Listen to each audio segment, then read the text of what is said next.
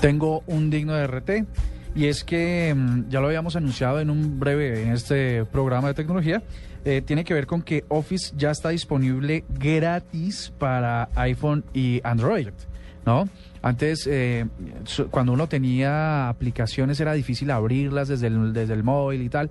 Pues resulta que Microsoft se lanzó a la aventura. El nuevo CEO de la compañía dijo, no, vamos a ponerle Office a los dispositivos móviles y van a ser gratis. Buenísimo. Pues les comento que ya se lo pueden bajar a todos nuestros oyentes, ya lo pueden bajar de sus, de sus tiendas y absolutamente gratis. Y les cuento que ha sido el top de descargas desde, el, desde la semana pasada hasta hoy.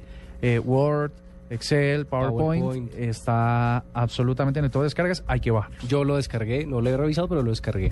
Chévere. Parece que va muy bien.